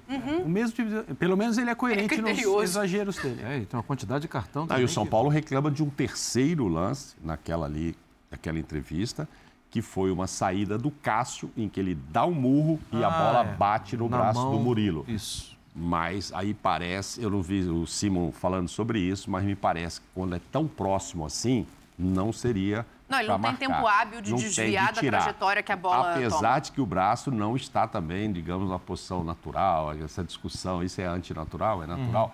Uhum. O Murilo está saltando, o braço está alto e o, o Cássio vem aqui por cima, cabeceia e tal. Então, no hall de reclamações, é claro que o São Paulo aproveitou e ainda colocou. Tudo no Mas essa colocou no pacote para falar, olha, fomos prejudicados, etc e tal. E já vimos prejudicados do Faz parte, Zanovelli, é faz isso aí. parte. O que, o, que, o que resta saber é o seguinte, de novo, né? Começa assim, tá uma sexta rodada, parece que vão ter tudo de novo. O VAR é, é notícia, quando não é o VAR é porque ele ficou de sem agir, deveria ter agido, ou não ficava. Ou, ou os árbitros, né? A, a do Zanovelli é brincadeira. Depois do jogo Fortaleza, ele tá logo escalado lá para apitar o Flamengo e Bahia. E aí também não foi bem, como você disse com toda razão. E aí, vai acontecer o quê com ele amanhã? Vai segunda- mal. A Edna está apitando a Série B. então, e o CNM vai fazer o quê jogo. com o Zanovelli? Vai chamá-lo para uma conversa ou vai elogiá-lo? Enfim, É essa, isso. essa discussão, ela alimenta o, a rede social, né? Uhum. É, aí, nesse momento, a gente está sendo xingado, elogiado. E... Agora, Sim. essa é uma discussão assim, que ela é de difícil solução. Por quê? Porque o discurso é acalorado e a gente sabe que, que o Belmonte, ele fez e cá entre nós, ele tem que fazer mesmo? Sim. Porque os outros todos fazem. Uhum. Então ele precisa tentar, assim. É, Até não, para responder ao tá torcedor tá dele, né? Isso. Tem que dar Estão marcando território porque. A, e ele, sim, ele não estava ali interpretando um personagem. Ele, sim, se sentiu prejudicado em dois jogos. Hum. E lances que dá para conversar mesmo. É, mas não vai, a discussão não vai para frente. É, vai ter uma turma achando que foi, outra turma achando que não foi, e a decisão final foi aquela ali do, do, do árbitro, do Bruno Arleu. Para mim, a questão grande é a primeira frase do Mauro. Ah, se fosse na Premier League. E a gente, a gente tem que ligar uma chavinha e desligar uma chavinha. É. Porque os campeonatos têm gestões de arbitragem completamente diferentes. Muito. Parece até outro esporte. É outro. Em alguns momentos. É e no Brasil, esses lances são para dar pênalti mesmo. Eu acho bem mais fácil aceitar o pênalti. Porque tem um movimento. Tem um abraço dobrado e ali para jogar o Wesley no chão. O primeiro lance, eu acho que é um lance mais ou menos normal que o Calçado coloca na disputa pelo alto, né? É, Para a gente fechar esse assunto do clássico e passar nos outros jogos da rodada, é, o resultado, né, um ponto para cada lado, o São Paulo sai reclamando da arbitragem, mas no que a gente vê em campo, no que a gente vê de construção para a sequência de temporada, me parece que o São Paulo está um passo à frente, embora falte uhum. ali a força de finalização. À frente de si mesmo, né? Em relação à ao frente de é, si é, e do Corinthians, é, né? Eu, não, à frente, Até porque... À frente do Corinthians está é. claro e, e, e mais de um não é passo. é necessariamente um mérito. Sim. Né? O Corinthians é o 17 colocado do Campeonato Brasileiro hoje. O São Paulo tem, na parte, digamos, é, Luxemburgo disse isso hoje, né? Nosso problema aqui é mental, é emocional. Nessa parte, o São Paulo está bastante à frente. E eu acho que foi uma boa partida que o São Paulo fez hoje, junto com a vitória sobre o Internacional, junto com, é, não o resultado, mas o desempenho no jogo contra o Fortaleza fora Sim. de casa. E hoje era um jogo de características completamente especiais, por causa do adversário, o local, o tabu, etc. E aí, essas questões dos, dos problemas de arbitragem, a forma como o Corinthians empatou o jogo, o São Paulo poderia estar ganhando por 2 a 0 se fosse um outro árbitro, uma outra leitura, meio que encobrem um segundo tempo em que o São Paulo ficou com a bola e não deu o chute no gol. Sim. Então, quando você tem é, uma, uma atuação boa, boa, não mais do que boa, o que é ótimo para o atual momento e as coisas que o São Paulo precisa resolver no seu jogo para seguir em frente, para almejar alguma coisa nessa, nessa temporada. Foi uma boa partida do São Paulo, não mais do que isso. Só que, no segundo tempo, quando era para ganhar o jogo, provavelmente, é, se fosse um pouco melhor, São Paulo não deu um chute no gol, não conseguiu fazer uma finalização. Ah, o Corinthians também não. Isso mostra como foi o jogo na segunda parte. Mas principalmente o time que está num estágio um pouquinho mais adiante, um pouquinho melhor, se sentindo um pouquinho mais confiante com um pouco mais de jogo, com um pouquinho mais de, de padrão também, o São Paulo não conseguiu dar um chute no gol. O, o São Paulo tem um sentido de organização que é superior ao Corinthians, uhum. não quer dizer que seja fantástico, e muitos problemas para técnicos para poder fazer desse sentido um jogo confiável. Ele tem problemas, mas ele é um pouquinho mais organizado, ele sabe qual é o. Você enxerga assim, um, qual é o objetivo desta postura? O que, que, eles estão tentando fazer? Você consegue enxergar. E isso, o jogo do Botafogo, até agora, perdeu hoje, mas nas cinco vitórias, o Botafogo tinha muito de sem organização dentro de campo. O Corinthians só tem problemas. Não tem esse sentido, não tem organização. E é assim, de repente, bota o Wesley, o menino foi bem, repete o Wesley e, e vai arranjando garotos da base. O Murilo já tinha entrado lá atrás e fica Murilo porque tem volante do sub-20 daqui a pouco que pode entrar. O Vanderlei está tentando olhar para a base e, e enquanto o Júlio não chega. Só que é uma crueldade, né, Dani? Você pega um moleque Sim. que tem. Alguns têm até uma dificuldade de, de suportar o jogo da base. E quando vai para o time de cima, profissional, fisicamente eles saem esgotados, uhum. que é uma outra característica. Mas é assim, oportunidade está aí, o momento não é bom para você, nem para o Corinthians, mas você, você, quer? O moleque fala, eu quero, vou embora. Então, é, não é fácil. Sim, o São, São Paulo trabalha em outro ambiente, né, Cassari, agora, né? O Dorival tá lá não perdeu ainda, sete jogos. É. Ah, empatei três, ganhei quatro. Três jogos que quatro. Não, não tomava gol. Então, exatamente. Só tomou na, na, com, até agora com o Dorival dois gols. Um Aquele hoje, do Curitiba. E, e, esse hoje. Aí, então, tudo isso, você fala assim, pô, aqui já tá arrumado. Poste de bola, ele gosta muito da poste de bola. Ele elogiou isso hoje de novo, falta é isso a contundência, como anda dizendo o São hum. Paulo agora, para aproveitar essa posse de bola e fazer os gols. Curiosamente, ele só teve, na mão do Dorival, o São Paulo só teve menos posse de bola no jogo que ganhou em casa do Internacional no Morumbi. Todos os jogos fora, com Fortaleza, enfim, hoje com o Corinthians, pode pegar os jogos. Ituano, ele sempre teve mais posse. Quando veio para casa, ali ele, ele, ganhou 2 a 0 ganhou muito bem, mas não ganhou do jeito que ele quer ganhar, que ele gosta de, uhum. de estoque e tal. Ele está só vendo um jeito. Eles, o Corinthians sofre com o departamento médico em ter lá o melhor jogador da, do elenco e que precisa salvar. O Dorival tem problemas também, que já vinham com, com o Rogério, de ter três ou quatro ainda que, não, que estão lá para se recuperar e ele não consegue mudar algumas características que ele gostaria. Então, assim, a gente vê, de um lado, um caminho, esse do Dorival no São Paulo, perspectivas, eu acho, de melhorar o time, quando todo mundo estiver recuperado e todo mundo já entendendo o que ele quer fazer. E no, no Corinthians ainda é empatar, tá bom demais, vamos segurar aqui, vamos ver o que acontece, quem vai aparecer, quem eu vou pôr na direita, é o Adson uma vez, na outra é o Wesley. Porque se não dá certo o Wesley também, vinha a crítica, pô, mas tá todo mundo sabendo que é o Adson que tem que jogar aí, o Luxemburgo já está hum. inventando. É tudo isso, e ele fica naquela. Por isso que é, o medo de perder é maior do que a vontade de ganhar e o time vai caminhar desse jeito ainda por um tempo. E o segundo tempo ilustrou bem isso, né? Pô, total. Se pudesse, ele é. entrava lá na frente da defesa também e vão ficar aqui. E até porque eles conseguiram, né? O São Paulo tocou, tocou, tocou, tocou, tocou, mas teve um lance que entrou lá que fez um gol impedido, tá, um cruzamento ou outro, mas não deu um chute também no gol, um, uma finalização. Então, quem sabe numa escapada ali, o Corinthians pudesse ter até tido a sorte. Então, não ia se aventurar a ir para cima. Próximo jogo vai para cima, no Mineirão, o Atlético Mineiro, pô, mas nem pensar, nem pensar. Então é isso. A vida do Corinthians está difícil. Mas tem, assim, o que, que a gente falou que vem Agora veio Agora o Atlético, é Atlético, depois Flamengo veio o Flamengo e, e depois deu o Fluminense. Sequência. Dá para respirar? É, dá, dá dá para organizar bem. dá para organizar dá, o time? Dá, dá para tentar de, jogar de, de peito aberto com alguém? Dá para jogar de peito aberto desse time? Não dá. Mas Só é você tinha pedido para separarmos um lance de arbitragem, hum. ah, correto? Só para mostrar para o fã de esportes, assim, o, o, grau de loucura que às vezes os árbitros eles alcançam. Isso é campeonato espanhol, dá uma olhada. Sim. Vai Adoli. O árbitro vai acabar o jogo. Acabou o jogo. Ué? Não.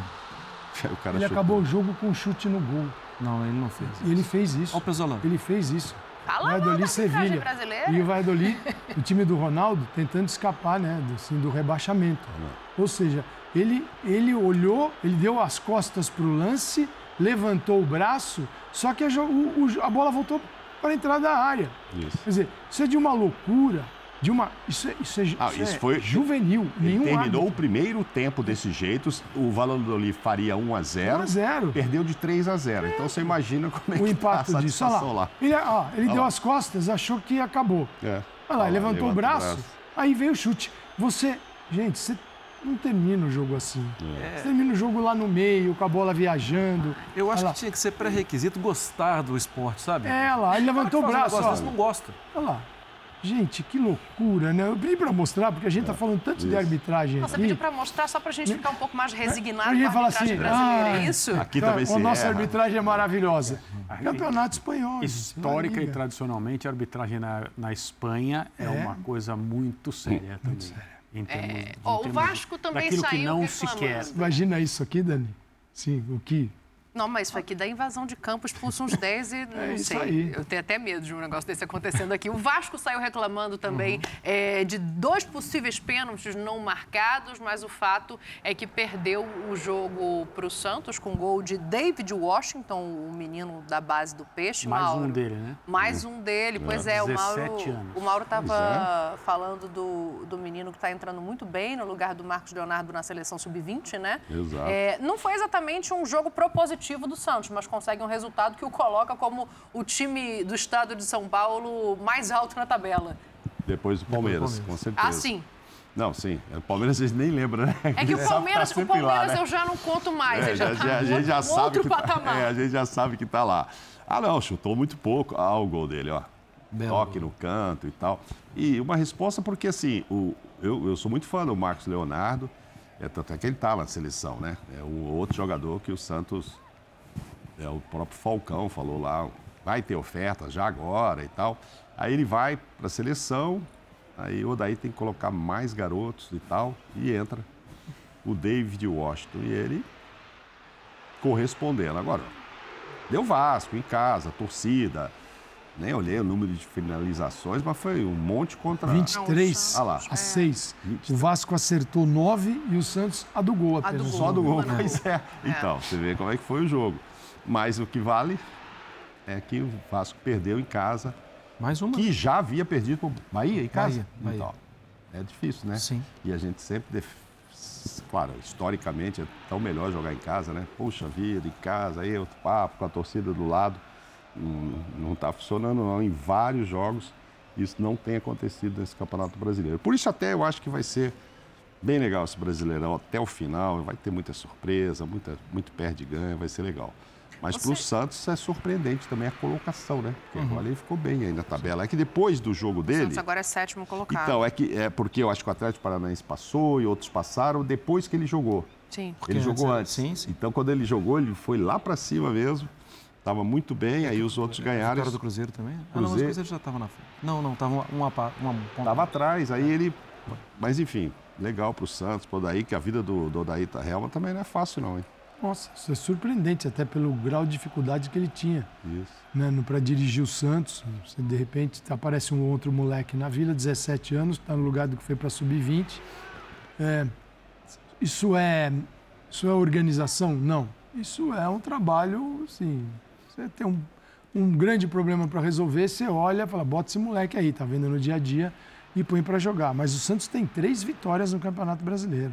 Sim. Três vitórias. É, olhando para quem está lá embaixo, é muita coisa.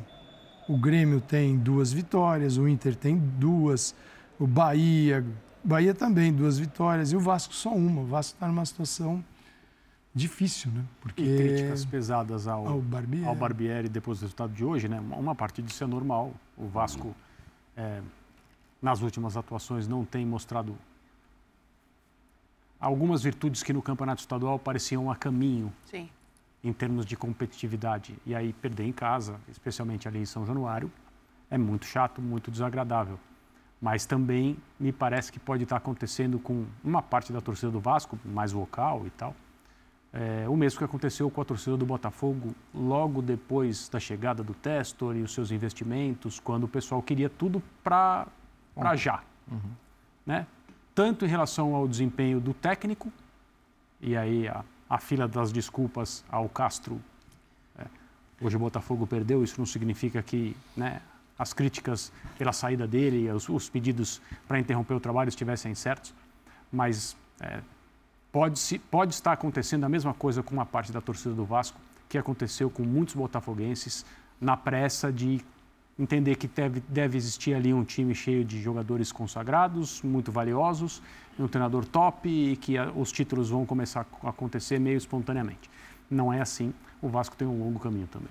O, o, Vasco tem, tem uma coisa que chama atenção, que é o momento é preocupante, mas se a gente pega o processo de entrar uma SAF, de trazer alguns nomes e de trazer um treinador para um trabalho longevo, é o caminho ideal, mesmo uhum. que não esteja dando resultado agora. Sim. Mas talvez é, o, o que não se vê de efetividade seja crítica, porque o Barbieri hum. hoje ele fala, é, eu tive mais bola, eu chutei mais no gol, eu construí mais jogadas, eu não posso criticar os meus jogadores simplesmente pelo resultado. Sim, é isso. E se a gente olhar até como trabalho que a gente imagina como um trabalho modelo de SAF, veja, o Botafogo entra em campo com média de idade de 30 anos, o Vasco entra em campo com média de idade de 24. O Vasco tem uma ideia que é uma ideia que talvez dê um resultado financeiro para equilibrar as contas, para melhorar, tal, para dar resultado para a empresa. Uhum. Um trabalho mais é, dentro do que é o, o, certo. E contratou jogadores que contratou o Jair, que tinha acabado de ser campeão brasileiro, Sim. que é um jogador que encontra o passe entre as linhas. Ele é um volante, mas é um volante que joga e faz o jogo acontecer. O Vasco tem o Léo que é um zagueiro que joga o tempo inteiro, que quer jogar o tempo inteiro, que vai para o jogo o tempo inteiro. Eu acho que sim, é o durma com um barulho desse. Você poderia ter vencido o jogo e você perdeu. Mas você criou muitas situações. Sim. É, eu acho, Dani, a, a, o pior dos mundos é aquele que você não tem a menor ideia de como você venceu aquele jogo. Puxa, é, o que, que eu fiz para vencer aquele jogo? Cara, você não fez nada, deu certo. Só teve uma é. crítica, é, Marra. Mas hoje, hoje, o Vasco fez para vencer. É, mas teve uma crítica ao Barbieri pelos torcedores, porque eles acham que o meio-campo fica muito sem criatividade quando ele não começa com o Alex Teixeira. Então, e ele deixou o Alex Teixeira no banco, seria Isso. o cara mais criativo. E não é efetivamente dele. um criador. Não, é, teve uma chance clara no o torcedor é aquele cara que podia lateral, fazer né? alguma coisa diferente, enfim, é. entendeu? Aí ele colocou no segundo tempo, aí todo mundo, ah, então. o Vasco melhorou no segundo tempo, etc. Mas, o, mas, mas também o, não é só por isso que... que... a gente vai bater no, no Barbieri. É, e a composição do cenário, né? Que não faz é. mal a ninguém, né? Você, você tinha a oportunidade... Você que, começa o jogo com Figueiredo e Peck e Pedro Raul. Você tem o Jair, que é um cara pro passe. Você perdeu o Andrei para a seleção. Você tem desfalques. Perdeu de vez, inclusive, tem... né? É, e depois é. vai, né? Sim, é... Enquanto a gente, a gente tiver oito, nove jogos por mês a gente vai discutir isso aqui em todos Mas os programas. eu acho que a questão do torcedor é que o Vasco só tem o brasileiro, né? É. Então a expectativa fica tem mais uma quantidade menor. É. Mas eu digo, isso está instalado no, no Brasileirão. O, o, Barbieri tem aquilo que os outros não têm, mesmo num calendário mais difícil, que é uhum. um tempinho maior para trabalhar. Você não tem ali as competições que enchem o meio de semana. Mas enquanto a gente tiver assim, né, esta quantidade, porque o calendário aqui ele é mal distribuído, o Brasileirão. Você tem o Brasileirão começa em abril, os três primeiros meses do ano. Você vê para nada. O que, que mostrou o estadual? De repente, o um encantamento pelo Vasco. Uhum. Poxa, o Vasco já conseguiu. O Vasco está um pouquinho mais organizado que o Botafogo, que tem mais de um ano de SAF. E o Brasileirão iniciou, falou: não, o Botafogo está numa situação completamente diferente da do Vasco. Veja, a gente falou isso aqui. Sim. A loucura que é, Dani, em, em tentar arrumar casa, treinar, é, criar condições mínimas, porque a gente acredita que, primeiro que SAF vai cair um caminhão de dinheiro e basta contratar um treinador e o resultado vai sair em 10 dias. Não vai sair em 10 dias. A SAF é menos que. E eles não vão fazer isso. Você não vai ver o Textor colocando 300 milhões de reais de contratação, assim, de uma hora para outra. Ou o grupo do Vasco, 500, contratar eh, jogadores fantásticos. Porque é o seguinte: a SAF ela é, não é uma doação, ela é um negócio. Sim. Então, quem está no meio do futebol e tem alguma relação com esse meio, que não é de alucinação, sabe que é necessário um tempo uhum. de, de formatação, de ideia. Imagina, você tirar. Quanto tempo vai demorar para tirar é, o Vasco? E é uma coisa em etapas, né? Etapas. Etapas, não é que. O Vasco passou os últimos anos mais na segunda divisão do que na primeira. Né? Aí, de repente, não, não, chegou a SAF, pum, vai ganhar de todo mundo. O mundo do futebol ele é uma ilusão. E no Brasil é muito maior. É, apesar do momento não ser o que se esperava, não é motivo ainda para desespero, né? Pensando no trabalho a médio prazo. É, para a gente fechar esse assunto, o Vasco ficou pedindo dois pênaltis nesse jogo contra o Santos. A gente tem as imagens aí. Esse é ainda no primeiro tempo, o Messias cabeceia a bola e ela acaba batendo num braço de companheiro de equipe ali que eu não consigo identificar. Acho que é o Joaquim que estava junto que está de costas. Pela imagem, parece, é. Hein? Ele... É. Tá e aí tem o outro lance, só para a gente passar os dois. É... Aí é o Joaquim que corta o cruzamento. Uhum. E aí o time do Vasco fica reclamando de uma falta no Pedro Raul. É o Pedro Raul? Uhum. Sim. É, eu acho que esse lance ali, ela vai no braço depois, né? Também, é. É. Também no braço. O que ele está pedindo ali é braço. Tanto é que o jogador do Vasco, que me parece ser o Pedro, Pedro Raul, Raul lá atrás. ou, ou o que está atrás, olha lá, levanta o braço, tipo, ó, bate tá assim. É no braço, braço não é falta, não. Eu achei que era um pedido de falta, mas parece ser no braço. É difícil a gente ver com a, com a imagem tão aberta Muito assim, difícil, né? muito. É, mas assim, a gente já viu esse tipo de pênalti, mesmo com a imagem de longe, ser, Ser marcada. marcado. Sim. Essa eu acho que é a questão da, Quando da a, reclamação. quando a decisão se resume, acertou ou não o braço, mas só que não é isso, né? Você tem mais do que isso para analisar um lance. Ac- Acertou, mas qual era a posição do jogador, a distância do adversário, de onde veio a bola? O jogador levantou o braço muito alto, quer dizer, ele já estava ali tentando prever Tinha uma uma van- vantagem de- tentando usar uma vantagem, bateu no braço, a posição era normal. Então, nem sempre, né, toda bola que bate no braço é pênalti. Isso não é. Mas é assim que é julgado. Quando é pra, a favor do time de quem observa. Quando é para o outro, não aconteceu nada. Mas o diretor falou, falou em três pênaltis. Diz que aos 44 ainda teve um do Pedro Raul também. é Seriam isso, dois é um toques de empurrão mão no e Pedro depois Raul um que a empurrão. gente acabou não, Não não mostrando, quer dizer, a imagem. Ele Amanhã a. CBF vai receber carta de Nossa. quem? Do São Paulo, do Vasco.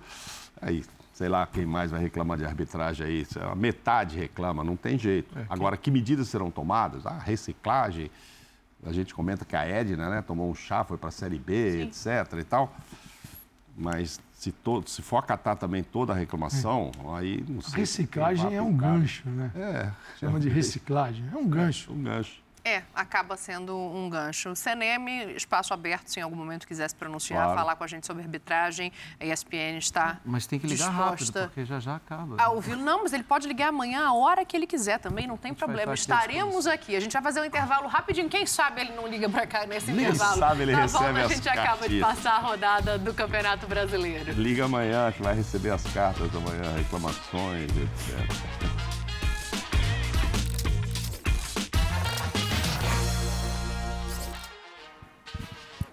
Dois anos depois, o Cruzeiro voltou a vencer o América e não foi qualquer vitória, Uhum. não. Quatro gols para espantar a discussão do último jogo, né? Que acabou Uhum. pegando mal ali o Dourado, tentando roubar a bola do Bruno. Hoje faz um gol Uhum. com assistência do companheiro e o Cruzeiro soma pontos importantes e ganha uma confiança, né, Marra? Sim.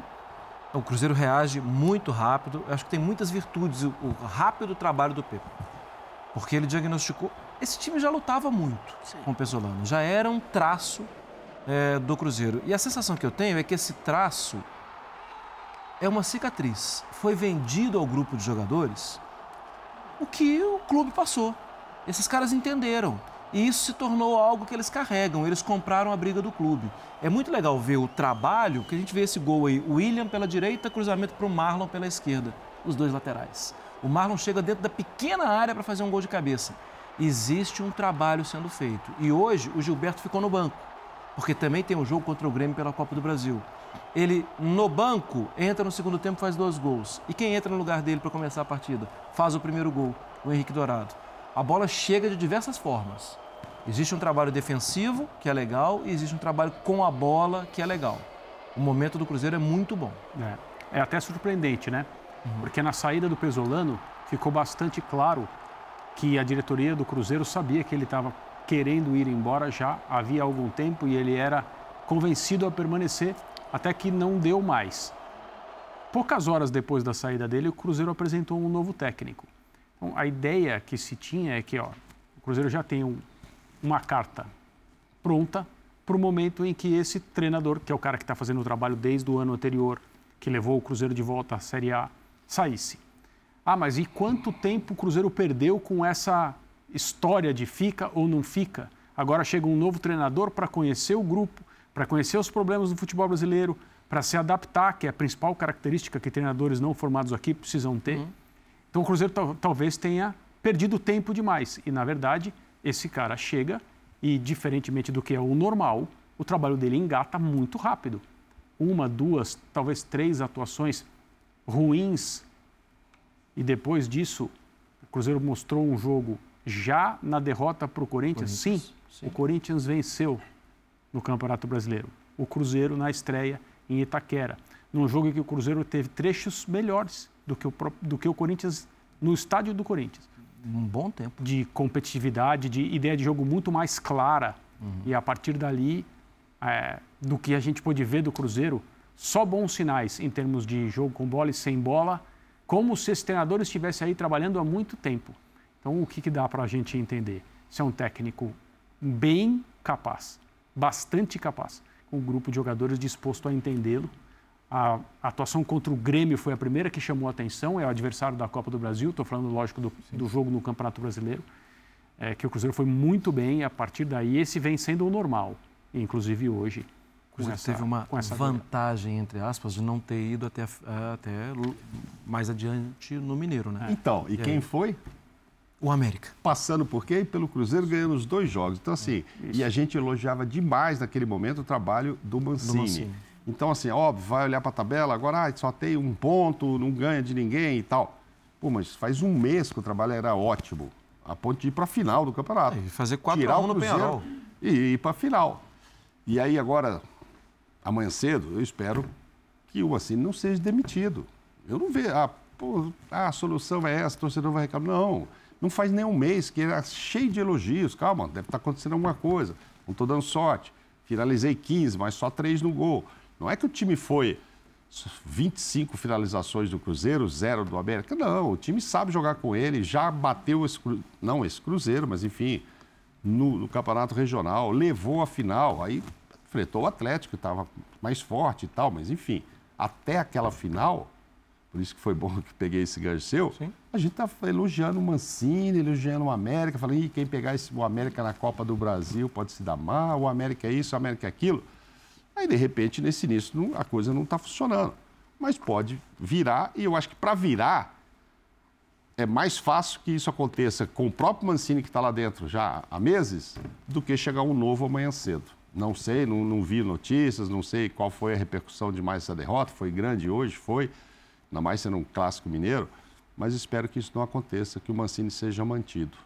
Calça, para a gente ir embora, quero te ouvir sobre essa vitória do Cruzeiro também. É, o Cruzeiro está tentando profissionalizar e está seguindo numa outra linha, numa outra rota, que é bem diferente daquela que o levou para o buraco. E aí hum. a SAF vem justamente para resgatar o Cruzeiro. Então, é, é bem diferente. É, a escolha de jogadores, a escolha de treinadores, isso não é no modo que a maioria faz, que é o aleatório. O empresário vem, indica alguém, porque o clube tem uma dívida gigante com o empresário, o empresário quase que te força a botar um jogador no elenco. Isso acontece com vários clubes brasileiros, vários clubes.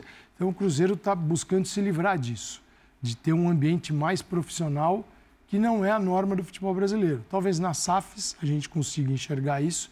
Por quê? Porque as pressões internas políticas elas deixaram de existir, porque tem um dono tomando ali. É, o conselheiro tal tá bravo. Problema dele. É, problema dele, ele que sai apelado para reclamar em Belo Horizonte se ele não gostou. Mas é assim que funciona. E os clubes aqui, bom, o Corinthians é um exemplo disso, né? Bem acabado, né? O Cruzeiro, o Corinthians é. Você quer um, outro lado, a gente acabou de falar um aí. É, então, eu acho que é bacana. Só que é uma construção. Não é, ah, Ronaldo, ídolo, entrou, vai jogar toda a fortuna dele no Cruzeiro só porque ele é bonzinho. As pessoas têm um, né? Ronaldo não rasga, gente. Ronaldo, você pode achar o que quiser do Ronaldo, mas você nunca viu o Ronaldo picando dinheiro. Nem ele, nem ninguém, né? Olha, ah, é, tem, vai tem, ser. Não, no, no, futebol, assumindo SAF agora? Não, não SAF nenhum não. deles, né? Nem no Vasco, nem no no Botafogo. E não, rasgar dinheiro já vi muita gente. É. Olha, vai ser uma semana muito interessante. Vai ser uma semana de Copa do Brasil, de enfrentamentos significativos. Uh, o único clube que não está na primeira divisão é o esporte, o que não faz do confronto mais fácil. Não, então não. fica com a gente também durante a semana. Vocês, obrigada, boa noite. Obrigado, a todos, uma boa semana. Amém. E amanhã estaremos todos ao longo da programação. Boa semana para você. Valeu, Tchau. abraço. É. Saúde. Feliz Dia das Mães para todas elas. Todas elas.